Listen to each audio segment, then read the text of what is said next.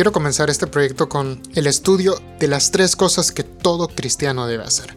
Tres cosas que todo cristiano debe practicar de manera continua. Y son las disciplinas espirituales. Así que vamos con todo a la primera disciplina espiritual. Podcast Veritas.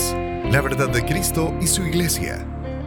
La Biblia dice directamente esto, que la fe viene por el oír y el oír viene por la palabra de Dios. Y realmente es que nosotros vamos a aumentar nuestra fe, vamos a crecer en fe y vamos a crecer en nuestra relación con Dios dependiendo de la relación que tengamos con su palabra, porque es la revelación que Él ha traído a las generaciones y a nuestra vida. Así que primer consejo, eso simplemente vamos a comenzar por consejos y después vamos a llegar a una conclusión que todos los cristianos debemos tener. Primero que todo, al leer la Biblia tú tienes que planear. ¿Por qué planear? Te preguntarás. ¿Alguno de ustedes ha tratado de lograr algo sin planear? Y es que difícilmente nosotros vamos a poder tener crecimiento espiritual, difícilmente vamos a poder aprender más acerca de la Biblia si en realidad solo estamos leyendo al azar. ¿Por qué? Porque así como en los estudios, así como en muchas cosas de la vida, si no planeamos, no crecemos, así en la Biblia también aplica. Debemos planear lo que vamos a leer, debemos dejarnos fechas límite, debemos de tomarlo de manera seria. Segundo punto, hazlo por la mañana. ¿Por qué te digo esto? Y esto es algo muy importante y es algo que yo he aprendido alrededor de mi vida. Es que al entrar a un nuevo día sin haber tenido un momento serio de comunión con Dios es como ir a la guerra sin armas y armadura. Lo que producirá será una masacre espiritual. Personalmente, al inicio de mi vida como cristiano acostumbraba a hacer mi lectura diaria de la palabra por las noches. Pero una vez comencé a hacerlo por las mañanas, confirmé un hecho es mejor comenzar el día con la palabra de Dios. La palabra de Dios es poder y de ahí obtenemos lo necesario para nuestro día. Número 3. Busca un lugar especial y esto es uno de los más importantes consejos para leer la Biblia. ¿Alguna vez han intentado leer la Biblia en medio de un montón de personas? Si son como yo, que les encanta el silencio, si son como yo, que necesitan un lugar especial, búsquenlo. ¿Por qué? Porque al leer la Biblia realmente hasta una mosca se vuelve interesante. No porque seamos malos, sino porque simplemente no estamos acostumbrados a hacerlo. Y si queremos comenzar, debemos crear la disciplina buscando un lugar especial.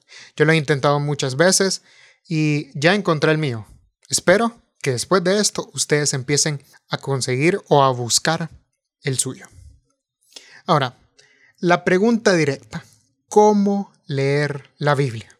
Y es que definitivamente la Biblia no nos dice algo así como, oh hermanos, leed dos capítulos del Antiguo Testamento y una epístola de Pablo al día. Así no funciona. Aunque así quisiéramos que la Biblia nos dijera. Pero la Biblia no nos dice esto. La Biblia nos da un concepto mucho más alto.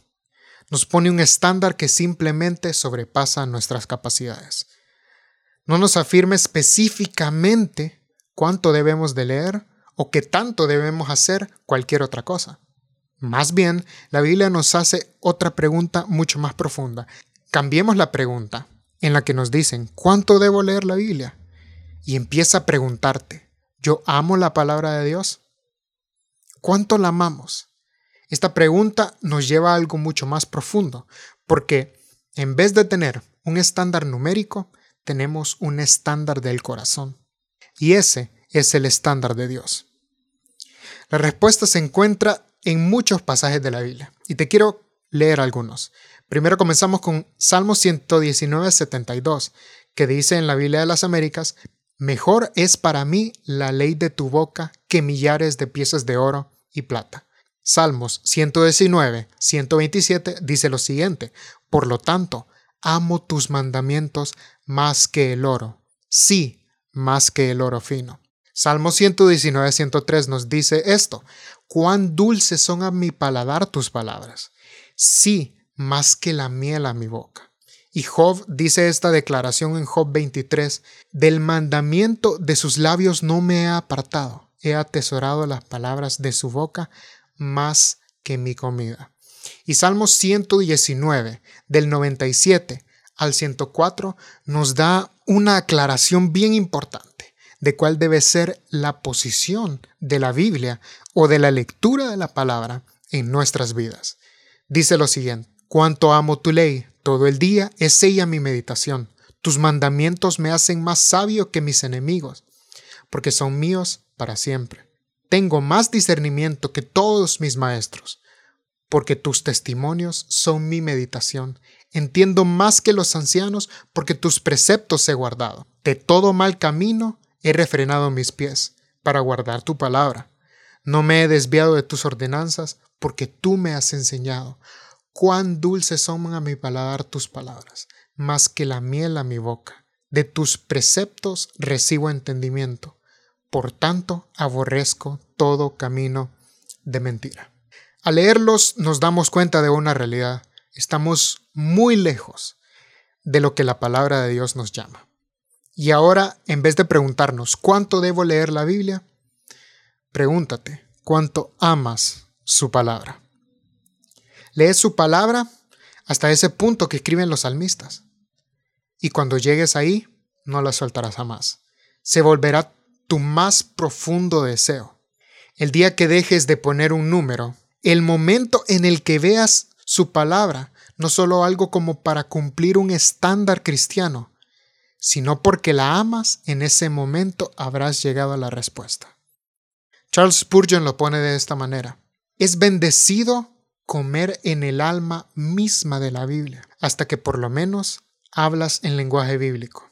Y tu espíritu está aromatizado con las palabras del Señor, de modo que tu sangre es pura y la esencia misma de la Biblia fluye en ti.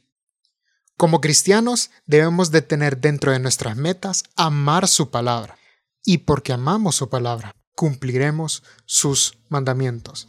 Así que este es el secreto de la primera disciplina espiritual. Aparte de practicar la lectura, es que hay que llegar con un corazón humilde, llegar dispuesto a que Dios nos hable, quitar todo prejuicio y por sobre todo, buscar con nuestro corazón amar la palabra y ser hombres y mujeres de un solo libro. Podcast Veritas, la verdad de Cristo y su iglesia.